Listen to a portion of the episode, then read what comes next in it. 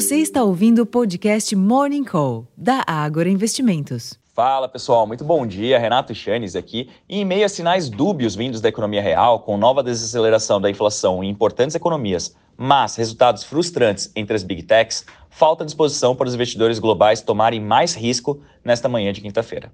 Nesse sentido, as principais bolsas da Europa e os índices futuros de Nova York exibem oscilações contidas, mas sem um viés único. Parte desse marasmo também pode ser atribuído ao outro lado do globo, onde o PBOC, o Banco Central Chinês, manteve suas principais taxas de juros inalteradas, apesar da, da fraqueza dos últimos dados econômicos da segunda maior economia do mundo, frustrando, mais uma vez, as expectativas por estímulos adicionais à atividade. Para além das bolsas, o dólar também opera sem direção única. Os contratos futuros do petróleo oscilam em leve alta, enquanto que os preços futuros do minério de ferro registraram ganhos de 1,74% na madrugada em Dalian, cotados equivalente a 118 dólares e 31 centes por tonelada.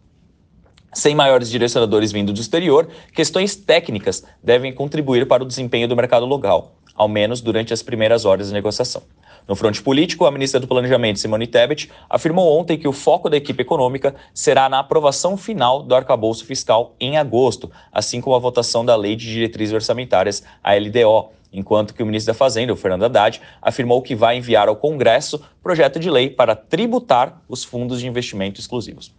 Em termos de agenda, aqui no Brasil, não são esperados indicadores econômicos relevantes. Entre os eventos da sessão, o Tesouro faz leilão às 11 horas da manhã de títulos públicos prefixados, ofertando LTNs e NTNFs, o que pode contribuir com a retirada adicional de prêmios da curva de juros, enquanto que acontece o lançamento no Rio de Janeiro da agenda de reformas financeiras, com a presença do ministro da Fazenda e do secretário de Reformas Econômicas, Marcos Barbosa Pinto. Nos Estados Unidos, saem os pedidos de auxílio-desemprego às 9h30 da manhã, são dados semanais, e as vendas de moradias usadas de maio, às 11 horas da manhã. No fronte corporativo, Netflix e IBM decepcionaram os investidores em termos de receita, enquanto a United Airlines surpreendeu. Na Europa, a Comissão Europeia divulgará o índice de confiança do consumidor de julho, às 11 horas da manhã, e mais cedo, a Destats revelou que a taxa anual de inflação ao produtor, o PPI da Alemanha, ficou em 0,1% em junho, o menor aumento desde dezembro de 2020, quando havia sido de 0,2%, perdendo força em relação ao nível de 1% em maio. Em relação ao mês passado, o PPI alemão caiu 0,3%.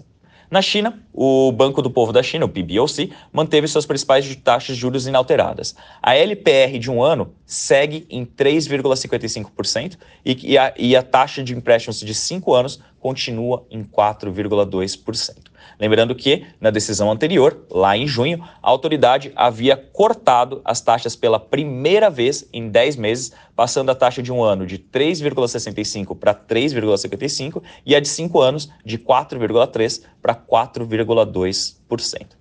Pessoal, acredito que do ponto de vista macro, esse seja um bom resumo para começarmos bem o dia. É, faço o convite, acesse nosso relatório Agro Insights, onde colocamos algumas notinhas do campo corporativo, também com algumas novidades, tanto no setor de varejo quanto no setor de construção civil. Eu vou ficando por aqui, desejando a todos um excelente dia, uma ótima sessão e até a próxima. Tchau, tchau.